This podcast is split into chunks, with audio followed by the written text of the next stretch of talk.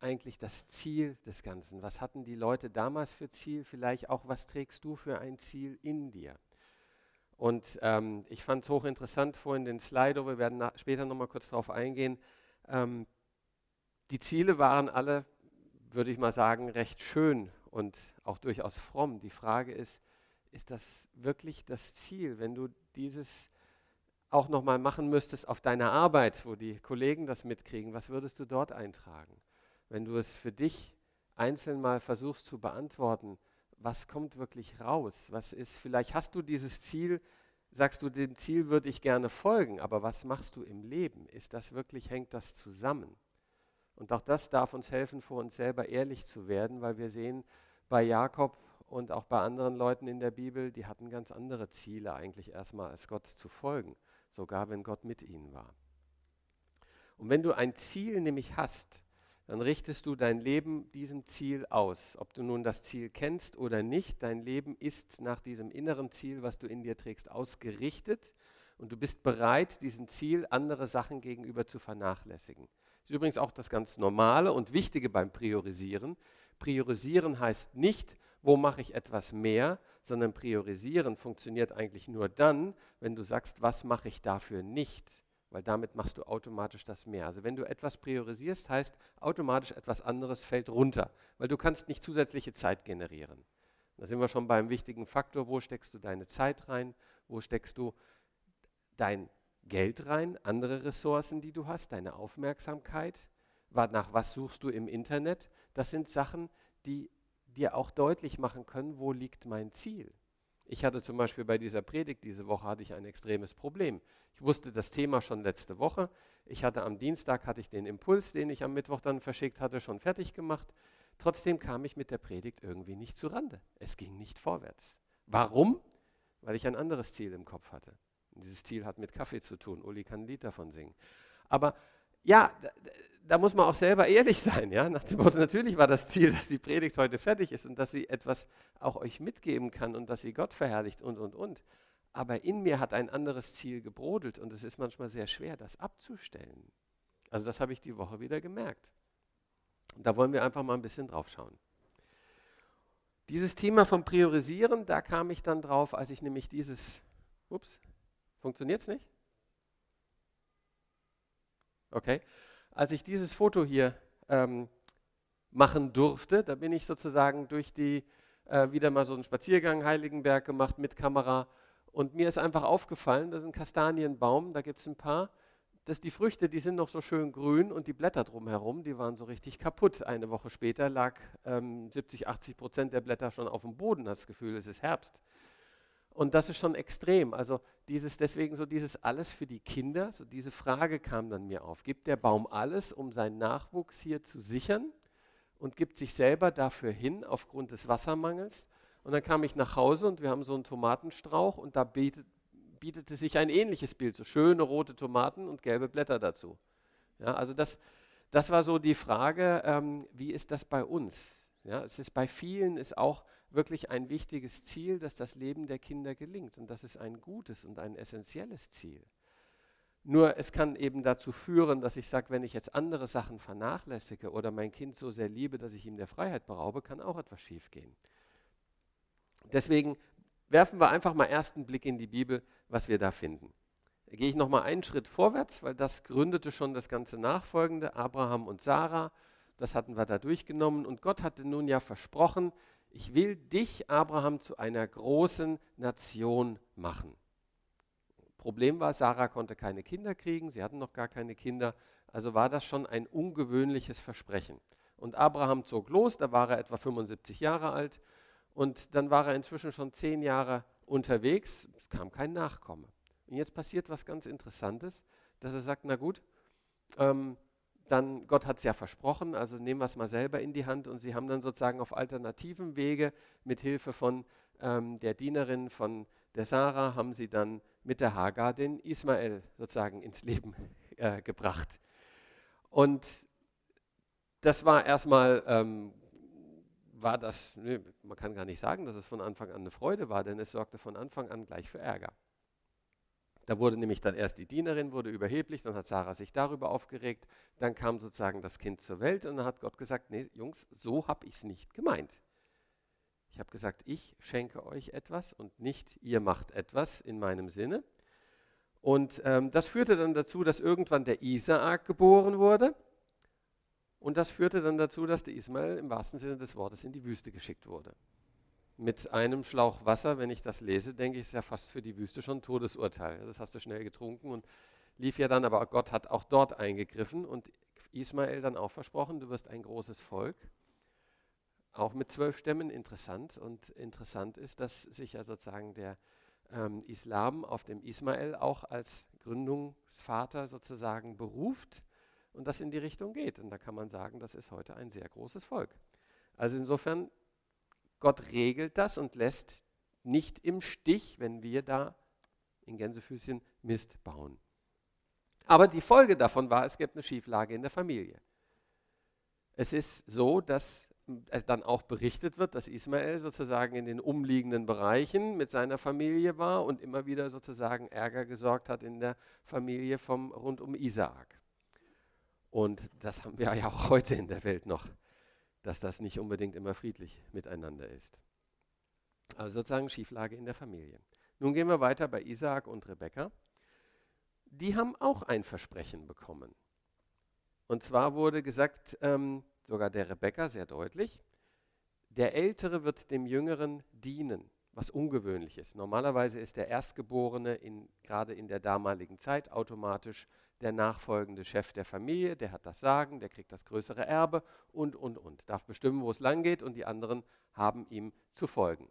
Hier wird gesagt, nein, wir drehen die Richtung um. Der Jüngere wird der Chef. Das wurde Rebekka zugesagt, weil sie irgendwann sozusagen gesagt hat, warum stoßen sich die Kinder in meinem Bauch?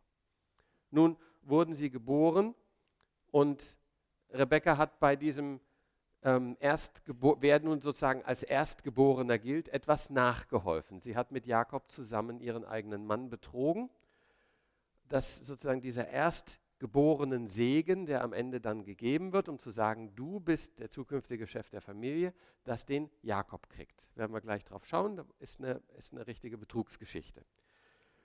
Und die Folge war eben auch, dass dann Jakob und Esau, die beiden Kinder, miteinander so richtig in Krieg kamen. Und wenn wir uns diese Geschichte nun mal ansehen, wie sie in der Bibel steht, Jakobs Betrug und die Folgen davon, dann lesen wir dort. Nun hör genau zu, mein Sohn. Das war also Rebekka, die hat gerade gehört, dass, ja, äh, nicht Jakob, dass Isaak, der Mann von Rebekka, hatte gesagt zu Esau, bring mir was zu essen und dann will ich dir den erstgeborenen Segen geben. Und dann ist Rebekka gleich zu Jakob gegangen, weil sie hatte Jakob lieber äh, und sagte, hey, hol du mal ein Schaf, mach das fertig, mach das zu essen und dann sorgen wir dafür, dass du den erstgeborenen Segen kommt. Also nun hör genau zu, mein Sohn, tu, was ich dir sage. Hol mir von der Herde zwei gute Ziegenböckchen, ich werde einen Leckerbissen für deinen Vater daraus machen, so wie er es mag. Das bringst du ihm dann zu essen, damit er dich vor seinem Tod segnet und nicht den, den er eigentlich segnen will. Also richtig schöne Betrügerei. Das ging, weil ähm, Isaak konnte nicht mehr gut sehen. Also er konnte nicht erkennen, wer vor ihm steht. Und dann sagt Esau noch, ähm, dann sagt Jakob aber zu Recht, hey, aber auch wenn er nicht sehen kann, der Esau, der hat überall Haare und ich nicht, der merkt doch den Betrug. Ja? Und dann kriege ich Ärger, weil dann betastet mich mein Vater und dann würde ich als Betrüger vor ihm stehen. Betrüger ist er ja ohnehin, aber dann wäre es sozusagen offen. Und dann kriege ich nachher einen Fluch ab statt einem Segen. Und dann sagt die Mutter, na, den Fluch nehme ich dann auf mich, mein Sohn. Ja, tu, was ich dir gesagt habe. Sprich, alles für die Kinder. Ja, die Mutter ist bereit, alles auf sich zu nehmen. Hauptsache, der Sohn, den sie gerne hat, kriegt den erstgeborenen Segen. Interessant an dieser Geschichte finde ich, Gott hat es zugesagt. Aber jetzt wird durch eine betrügerische Handlung sozusagen dem nochmal nachgeholfen. Vielleicht macht ja Gott doch nicht, was er sagt. Ja, ähnliche Geschichte wie bei Abraham. Abraham wurde zugesagt, du kriegst ein Nachkommen, kam aber nicht schnell genug und dann wurde nachgeholfen. Auch eine Frage, inwieweit wir vielleicht an bestimmten Stellen mal nachhelfen, nicht bereit sind zu warten, dass Gott etwas gibt, sondern sozusagen selber aktiv gehen. Das heißt nicht, versteht das bitte nicht falsch, nichts zu tun. Es ist unheimlich schwierig zu sagen, wo ist meine Handlung, wo ich etwas aktiv tun muss und wo ist Gottes Handlung. Aber in dem Moment, wo ich eine Handlung begehe, wo mir deutlich wird, das ist definitiv etwas, was Gott nicht so gerne hat, wie hier so ein Betrug, da sollte ich dann schon wissen, das bitte nicht tun. Da ist dann eher Warten angesagt und nicht in Betrugsszenarien reinzugehen. Das wäre so ähnlich was wie Steuerhinterziehen und das Geld, was ich durch die Steuerhinterziehung kriege, das gebe ich dann einer Gemeinde, dann ist das ja gut. Definitiv nicht, weil der Steuerhinterziehung ist schon sozusagen gegen das Gesetz und als Christen sollen wir uns an das Gesetz halten, solange das Gesetz Gott nicht widerspricht. Und insofern kann man da bei solchen Sachen relativ einfach erkennen, ist das jetzt eine gute oder eine schlechte Handlung. Nun, was ist die Folge? Esau kriegt das natürlich danach raus, weil er kommt dann später mit seinem Essen und sagt, lieber Vater, bitte segne mich. Und er so, wie, was, wer bist du denn? Ja, und ähm, vorbei. Übrigens auch, was wir vor einer Woche, da ging es ja um das Thema Segen, was David hier gesagt hat. Wir merken hier die Ernsthaftigkeit eines Segens. Denn Isaak sagt dann zu Esau, tut mir leid, ich habe meinen Segen gegeben. Das steht, das kann ich nicht einfach zurücknehmen. Ich komme dahinter nicht zurück. Ein Segen hat einen Wert. Das ist etwas Substanzielles. Das dürfen wir nicht zu klein sehen nach dem, oh, segne ich da auch nochmal. Nein, das ging nicht. War ganz knallhart, war das etwas Feststehendes. Nun, Esau wird natürlich sauer und feindet Jakob wegen seines Segens an, den dieser von seinem Vater erhalten hatte. Und er dachte bei sich, mein Vater lebt ja nicht mehr lange. Und wenn die Trauerzeit vorbei ist, werde ich meinen Bruder Jakob erschlagen. Also das nenne ich mal einen Missstand in der Familie. Wenn der eine den anderen umbringen will, damit fing es ja schon bei Kain und Abel an. Geht hier gerade weiter. Die Folge ist, Jakob muss fliehen. Und das alles, weil eine Aussage von Gott sich nicht so erfüllte, wie die Menschen es dachten und dann irgendwie versuchten nachzuhelfen. So, wenn wir das jetzt nochmal etwas genauer angucken, was danach bei Jakob abgeht, als er dann sozusagen flieht. Er flieht dann zu seinem Onkel ähm, Laban und da trifft er dann seinen Meister. Denn Laban kann genauso gut betrügen wie Jakob und die zwei betrügen sich dann gegenseitig, was das Zeug hält. Und ähm, da passiert dann richtig viel. Also wenn ihr das liest, ich habe hier so ein paar Punkte angesprochen, es ist wirklich mal interessant, sich anzulesen, was da abgeht. Das ist richtig heftig. Das kann uns Mut machen, dass wenn bei uns mal was schief geht, dass Gott bei uns bleibt. Es sollte uns, wie gesagt, nicht Mut machen, genau so einen Mist zu bauen. Also, wir hatten schon das eine, was wir gerade eben auch bei Rebekka gesehen haben. Der Ältere wird dem Jüngeren dienen. Jakob war ja in dem Betrug mit drin, also das war sozusagen die Ausgangssituation. Nun hat Gott ihm aber in dem Ganzen, als er flieht, hat er seine Begegnung mit Gott, wo er sagt, Gott ist hier und ich wusste es nicht einmal. Also es ist ein ganz interessantes Erlebnis ja mit der Himmelsleiter. Könnt ihr euch auch gerne le lesen, ähm, aber da gehen wir heute nicht drauf ein. Aber Gott hat ihm die Zusage gegeben, ich bin bei dir, bei allem, was du tust. Er verlässt ihn nicht, obwohl du so einen Mist gebaut hast. Das war schon mal eine schöne Sache. Aber Jakob meint, ich muss trotzdem für mich sorgen und trickst rum. Nun, ähm, es, den Betrug, was die, was die da machen, das war ja sozusagen das erste Thema, dass ähm, Jakob sieben Jahre arbeiten musste, um eine Tochter von Laban heiraten zu dürfen. Und er wollte gerne die Schöne haben, die etwas jünger war, nicht die, die nicht so schön aussah, die etwas älter war. Und dann hat er sieben Jahre gearbeitet und dann kommt die Hochzeitsnacht und ähm, wahrscheinlich haben sie ihn so abgefüllt, dass er restlos besoffen war. Ich kann mir das sonst nicht erklären, weil er wird am nächsten Morgen wach und denkt, wer bist du denn? Ja, da liegt nämlich dann nicht die Rahel, die er wollte, sondern die ältere, die Lea liegt neben ihm. Ihr müsst euch einfach mal vorstellen, was das mit der Lea macht. Ja? Gut, sie hat sich auf den Betrug irgendwie eingelassen, aber gehen wir mal davon aus, dass die Männer, die Väter da schon sehr deutlich bestimmt haben, nach dem Motto, du hältst die Klappe, du machst das, sonst kriegst du keinen Mann. Und vielleicht hat sie ja den Jakob durchaus auch gemocht. Das wird aus der späteren Geschichte doch sehr deutlich, dass sie sehr viele Gefühle für ihn hatte. Ähm, aber sie wird am nächsten Morgen wach und der Mann neben ihr sagt erstmal, die will ich nicht. Springt raus zu Laban und sagt, was hast du mir angetan? Und Laban so ganz cool, ja, bei uns ist das nicht Sitte, dass erstmal die, äh, erst muss die Ältere verheiratet werden. Dann kann, die, die Jüngere kannst du aber auch kriegen. Arbeite einfach nochmal sieben Jahre. Tolle Sache. Nun, äh, Jakob war es das wert, er hat die sieben Jahre dann nochmal dran gehängt.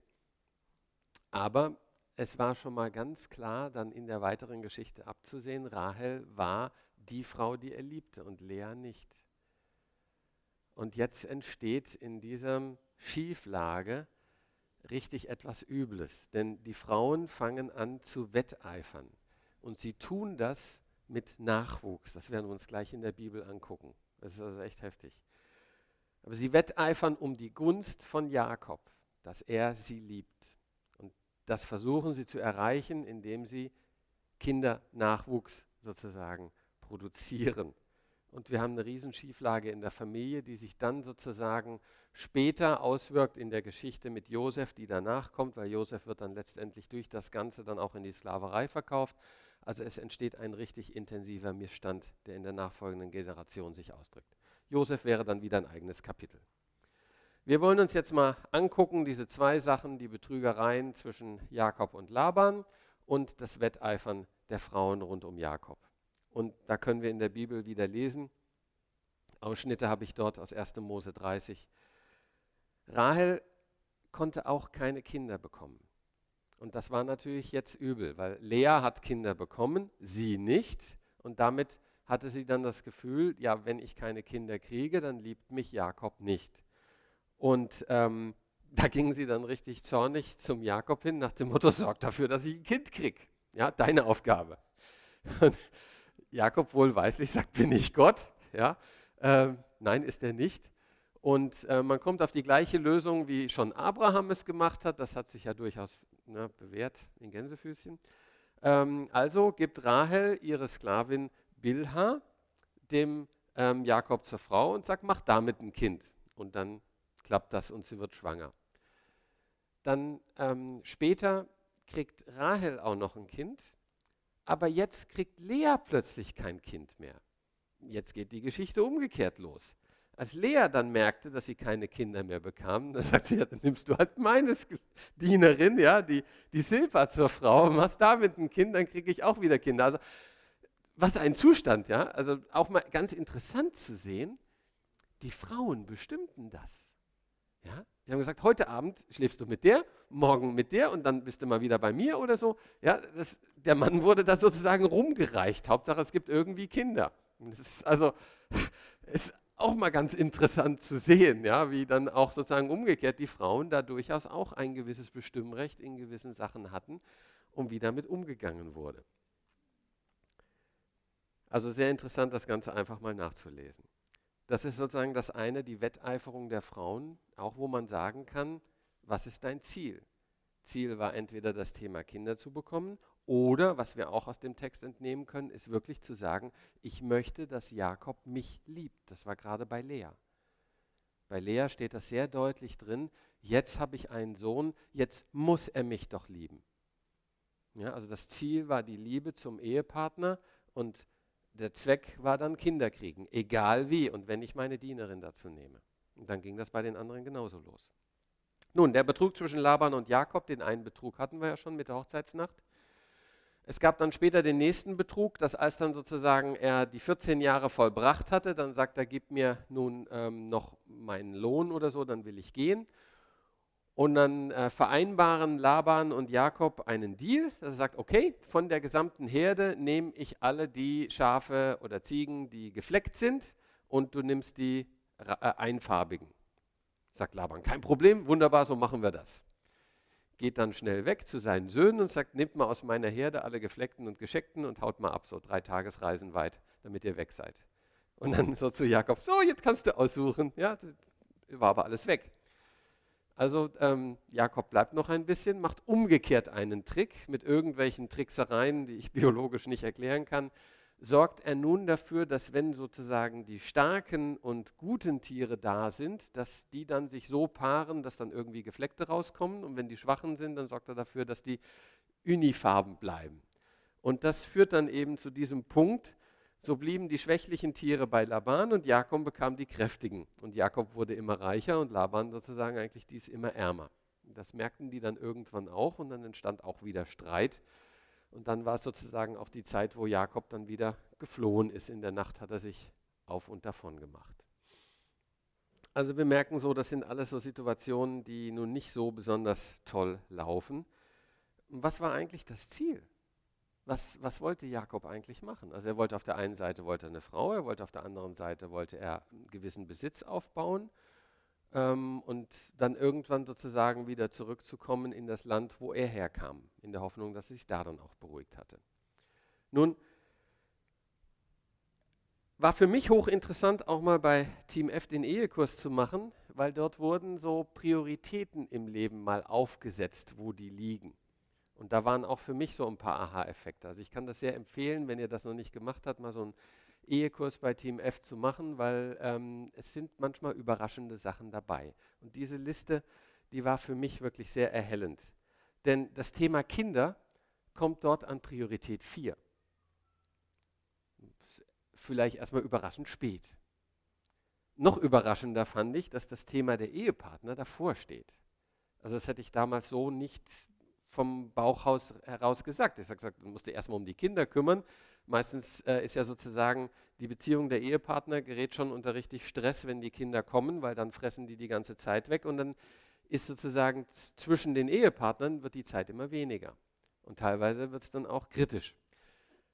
Wird dann auch wieder kritisch, wenn es danach wieder zurückgeht, weil sie dann plötzlich wieder mehr Zeit miteinander haben. Dann ist genau die Frage, was ist in der Zwischenzeit passiert. Aber deswegen sagt Team F auch, es ist wichtig, dass die Ehepartner beieinander bleiben, dass das nicht auseinandergeht. Kommt gleich noch weitere Erklärungen. Die nächste, übrigens, wenn jetzt die Singles hier oder die Witwer sagen, wunderbar, habe ich kein Problem mit, weil das geht mich eh nichts mehr an, sage ich, Moment. Als Single hast du auch jemanden in deinem Leben, mit dem du irgendwie eine enge Beziehung hast, eine Vertrauensperson, wo intensiv gesprochen wird über Themen, ist eine andere Form von Beziehung, aber es ist dennoch eine Beziehung da. Und da gilt dasselbe, dass diese Beziehung sehr wichtig ist. Darin Zeit zu investieren und da auch miteinander durchs Leben zu gehen, einander zu stützen, gerade in diesem Sein, in der Situation, wenn man keinen Ehepartner hat. Also da gibt es genauso irgendwelche Personen, die in seinem Leben eine sehr wichtige und essentielle Rolle der Begleitung spielen. So, und dann kommt davor, komme ich selbst. Hey, ist das nicht super? Ja, ich darf mich um mich kümmern. Ja, die Beziehung zu mir selbst, das darf noch vor dem ganzen anderen stehen. Und ganz oben, ganz klar Gott. Ja, das als, würde ich jetzt mal sagen, als frommer Christ muss man das ja ohnehin sagen. Aber es ist auch wirklich essentiell. Ich möchte auch gleich erläutern, warum. Aber nach diesem ganzen 1 bis 4 kommt dann das Thema Beruf und Gemeinde und sonstiges. Versteht das bitte jetzt auch nicht falsch. Wenn ihr jetzt so das Gefühl habt, okay, wenn ich so viele Prioritäten davor habe, dann habe ich keine Zeit mehr für Gemeinde. Endlich ein Grund, nicht zu kommen. Nein, so ist es nicht gemeint. Es geht um die Priorität der Beziehung. Das ist nicht eins zu eins gleichzusetzen mit wie viel Zeit ich investiere. Die Kinder können in einem Eheleben extrem viel Zeit beanspruchen. Deswegen ist die Priorität, dass die Beziehung zwischen den Ehepartnern richtig ist, dennoch höher.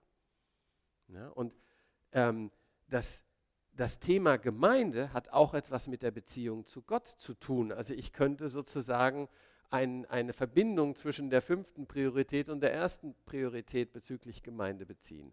Und das Thema Beruf und Karriere hat auch etwas mit Versorgung der Familie zu tun, sprich mit Ehepartner und Kinder. Ja, also so einfach ist es nicht, dass man jetzt sagt, okay, dann muss ich ja hier nicht so viel reinmachen, Hauptsache ich kümmere mich um die anderen und vor allen Dingen Priorität 2. Ähm, also da bitte mit Vorsicht mit umgehen. Ja, dieses ist ein, äh, be bezieht sich wirklich auf, wie gut komme ich klar mit Doppelpunkt, die Beziehung. Nicht wie viel Zeit investiere ich, nicht wie viel Geld investiere ich, nicht wie viel, was auch immer investiere ich. Das bitte differenzieren. So, warum ist das, diese Priorität in dieser Form so? Nun, eine ganz einfache Form ist das Thema der Ersetzbarkeit. Manche Leute können Gott ganz gut ersetzen, aber dann sage ich auch, dann haben sie nicht unbedingt den Glauben an den Gott, wenn es ihnen so wenig wichtig ist. Ansonsten, wenn du wirklich glaubst, es gibt diesen einen Gott und keinen anderen, dann ist er nicht ersetzbar. Ist auch das erste Gebot von den zehn. Du sollst keine anderen Götter haben. Ja, also Gott ist nicht ersetzbar. Es gibt niemand anders, der dieses Sein hat. Dieses ist, was Gott ist. Den gibt es nur einmal. Punkt. Dann du selbst. Es ist etwas schwierig, vor sich selbst wegzulaufen. Wenn man vor sich selbst wegläuft, dann kriegt man meistens durchaus psychologische Probleme im Sinne von Schizophrenie, dass man sagt, ich bin jemand anders. Sondern du kannst, du kannst auch vor dir selbst keinen Urlaub machen. Du bist immer dabei. Ja, also du musst mit dir selbst auskommen. Das ist nicht ersetzbar. Insofern, diese zwei Themen stehen deswegen an erster Stelle, weil du sie einfach nicht ersetzen kannst. Ehepartner und Kinder,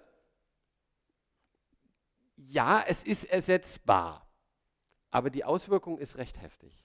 Also einem Kind einen anderen Vater vorzusetzen, ist schon etwas sehr Intensives und genauso wie auch Scheidung und Wiederheirat ist prinzipiell möglich, aber ist auch etwas, was eine immense Auswirkung hat.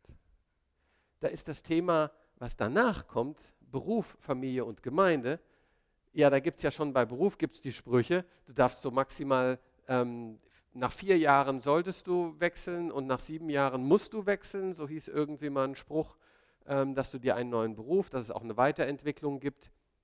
Und bei Gemeinde, wenn du umziehst, gerade beruflich bedingt oder anderweitig bedingt, dann suchst du dir die Gemeinde, die vor Ort ist. Das ist nicht unbedingt immer schön, das ist auch nicht einfach, aber es ist dennoch etwas anderes, wie wenn du den Ehepartner oder die Kinder austauscht. Das funktioniert deutlich schwieriger. Also das ist das Thema Ersetzbarkeit. Und das zweite Thema ist die Wirkung. Was wirkt sich auf was aus? Na, gucken wir mal. Da fangen wir nämlich an. Das wichtigste Gebot. Liebe Gott von ganzem Herzen, ganzem Gemüt, mit aller Energie und so weiter. Und liebe deinen Nächsten wie dich selbst. So, deswegen sind die zwei hier sozusagen gemäß des höchsten Gebotes schon mal hier vorne, weil da steht wie dich selbst. Das wird manchmal auch vergessen nach dem Motto, ich bin nur für andere da. Nein, du sollst den Nächsten lieben wie dich selbst. Du darfst auch dich selbst lieben, denn schließlich liebt Gott dich. Das ist ganz wichtig, das auch zu erkennen. So, dann kommen die Nächsten und bei Ehepartner wird das schon als ein Fleisch sehr stark betont. Die werden eine Einheit. Und ähm, dass diese Einheit so stark ist, das sagt ja dann auch das aus, dass Vater und Mutter verlassen werden für die Ehepartner. Deswegen ist diese Bindung stärker und intensiver. Die Beziehung muss passen. Und vor allen Dingen heißt es, die Kinder sind eine gewisse Zeit bei den Eltern. Irgendwann gehen sie. Das tut vielleicht auch weh, aber sie bauen ihr eigenes Leben auf.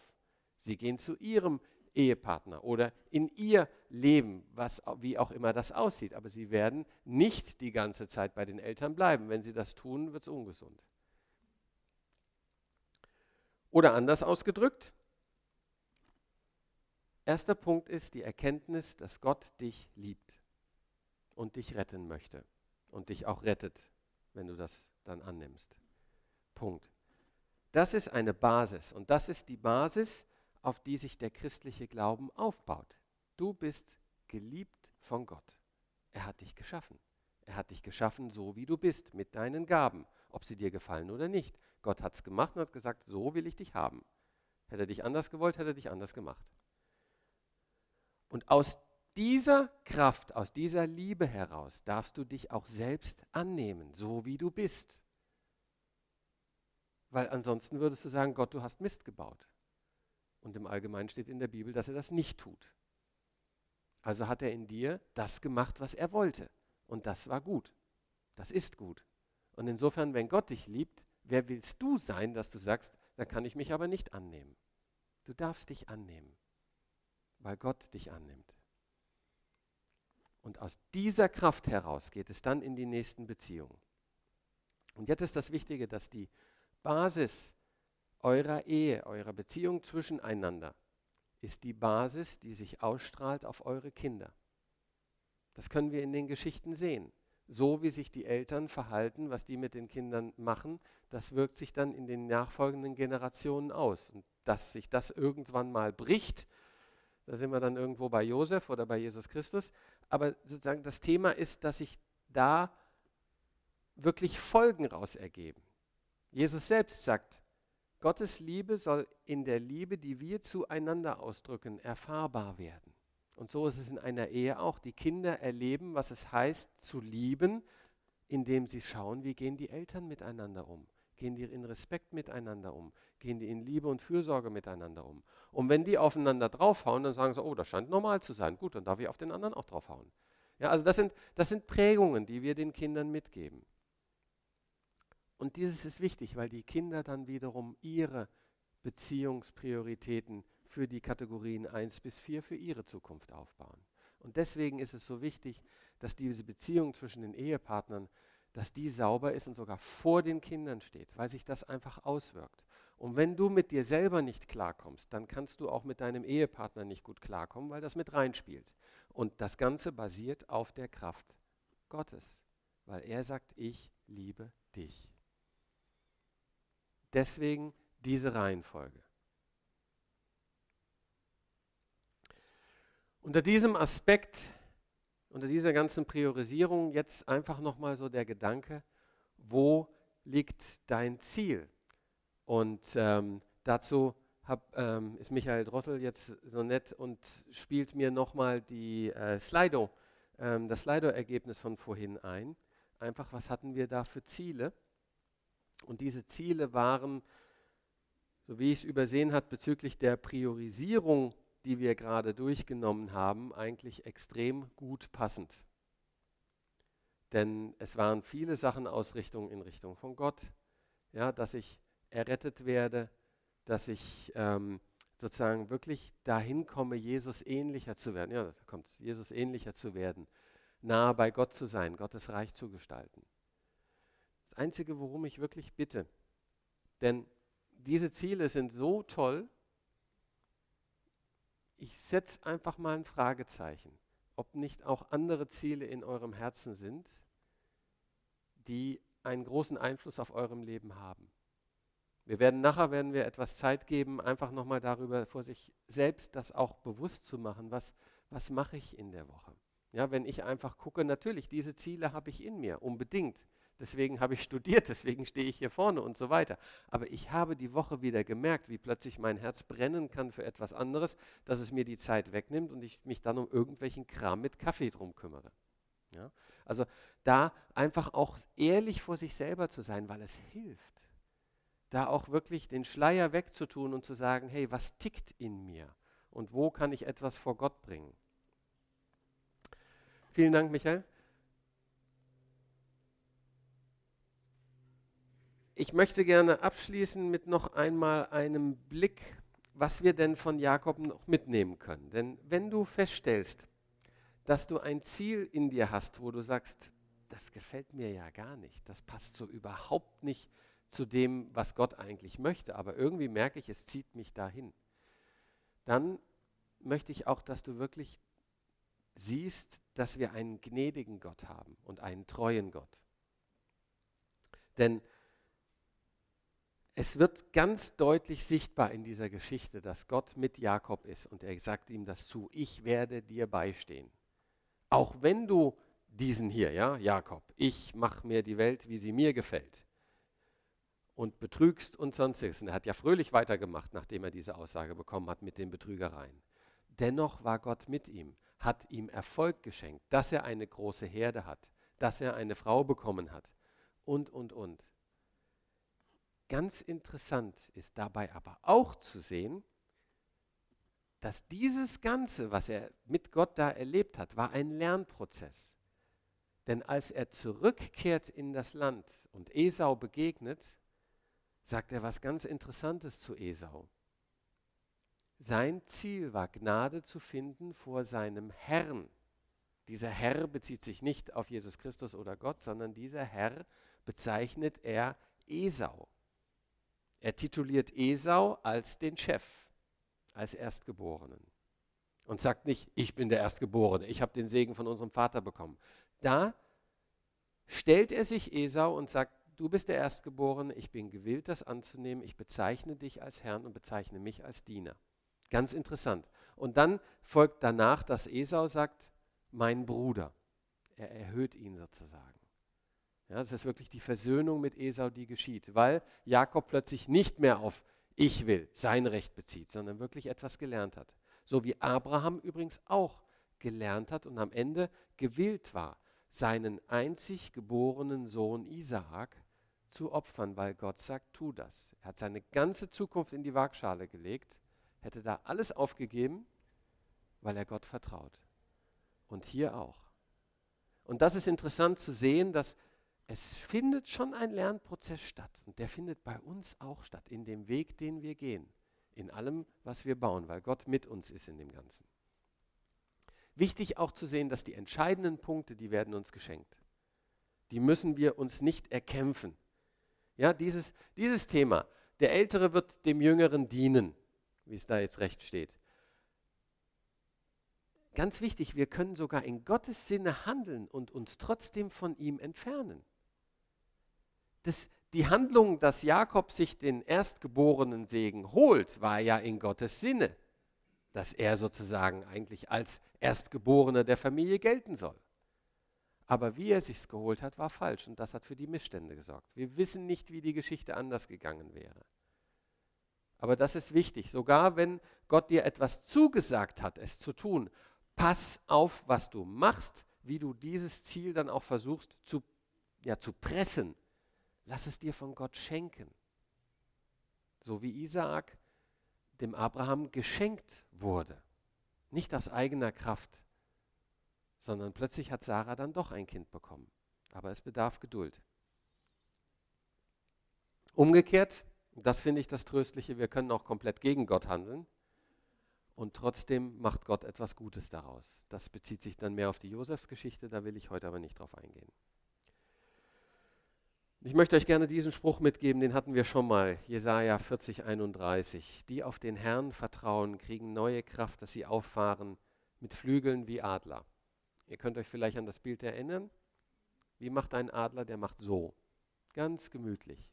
Er lässt sich den Auftrieb schenken. Fliegen in letzter Zeit zwei Adler hier jetzt immer so um die Mittagszeit rum. Man erkennt sie dann am Geräusch. Und es ist wirklich enorm. Die, die lassen sich einfach so kreisen. Ja, und dann sieht man die anderen Vögelchen so flatter, flatter, flatter. Lass dich nicht auf dieses Flattern ein. Deine Aufgabe ist es, Gott zu vertrauen.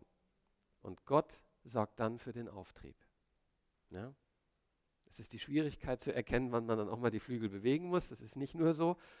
Aber im Zweifelsfalle und insbesondere, wenn die Tat, die du tun müsstest, um das zu erreichen, nicht im Gottes Sinne ist, dann mach wirklich bitte diesen. Lass dich treiben. Auch wenn es Kraft kostet, auch wenn es Zeit kostet, wenn es Geduld kostet. Aber sei dann wirklich der Adler und vertraue auf Gottes Kraft, dich zum Fliegen zu bringen. So, Jetzt wundert ihr euch vielleicht, warum hier auf der einen Seite so viel Platz ist. Ich wollte nur mal einen ganz kurzen Blick geben, das gilt nicht nur für die Zeit damals, sondern wir können das ganz einfach auf Jesus Christus beziehen, indem wir nämlich sagen, Gott ist mit Jakobs besonders bei seinen Fehlern. Sehen wir im Neuen Testament, dass Jesus sagt, ich bin bekommen, die Sünder zu rufen, nicht die Gerechten. Das heißt, er ist mit den Sündern, will sie begleiten, um sie auf den Weg zu bringen. Gott führt uns und lehrt uns, damit wir zu ihm finden, ja, Jesus Christus sagt, ich bin der Weg. Wie komme ich zu Gott? Wie lerne ich, wie ich mit Gott lebe? Indem ich auf Jesus blicke, indem ich ihm nachfolge. Das ist der Kern. Das wäre sozusagen ein großes Ziel, dahin zu gehen. Und das Geschenk, sagt Petrus, so hat er, Jesus Christus, uns das Größte und Wertvollste überhaupt geschenkt. Er hat versprochen, dass wir Anteil an seiner göttlichen Natur bekommen. Das wird uns geschenkt. Ich habe vorhin gesagt, wir wollen etwas in die Stille gehen und das wäre einfach, dass ihr die Zeit für euch ganz persönlich nutzt, versucht in euer Herz zu blicken, vielleicht auch ein Bild von Gott geschenkt bekommt. Was ist euer aktuelles Ziel, in dem ihr unterwegs seid? Und das einfach mal zu reflektieren anhand von der Offenbarung, wie Gott sich in Jesus Christus offenbart hat. Und Einfach nochmal so als kleine Hilfestellung diese Prioritäten.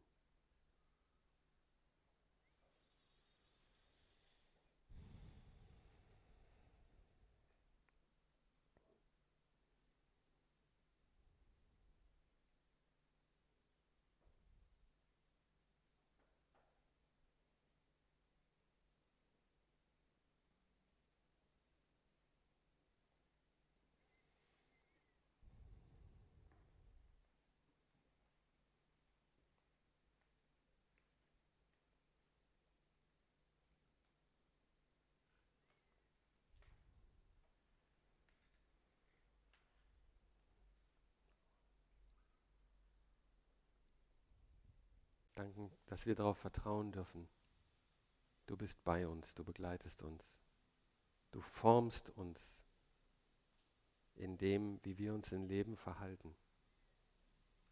Du zeigst uns, wo wir Fehler begehen, wo wir Gutes begehen. Die Folgen, mit denen müssen wir teilweise im Leben dann auch leben. Aber du bist gnädig und gut und du führst das Ganze, dass wir am Ende diesen Siegespreis nehmen dürfen, der für uns schon bereit liegt, den du uns versprochen hast. Ich möchte dich bitten, dass du einem jeden wirklich begleitest in diesem Finden des Zieles, in dem Erkennen von möglichen falschen Zielen. Führe uns zu dir, zu deinem Sohn, Jesus Christus, der der Weg ist, um am Ende vor dir stehen zu dürfen, in seinem Namen. Danke, Vater.